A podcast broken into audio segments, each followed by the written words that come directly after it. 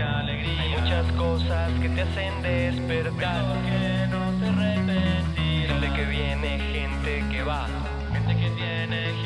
te da. Cambio poblacional.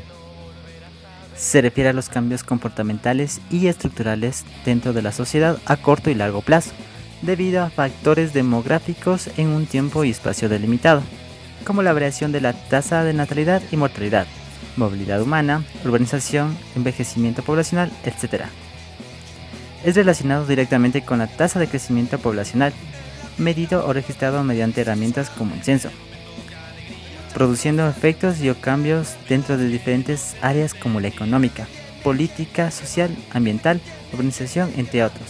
Según la CEPAL, corresponde al ritmo con que la población cambia, aumenta o disminuye entre un periodo de tiempo censal determinado y considera como áreas metropolitanas las superficies de las ciudades centrales más las zonas de alta densidad de su entorno. Ejemplo. Los cambios poblacionales como el crecimiento demográfico y la urbanización producirán un impacto en el ambiente durante los próximos años debido al aumento de habitantes en zonas urbanas, modificando las políticas de las grandes ciudades.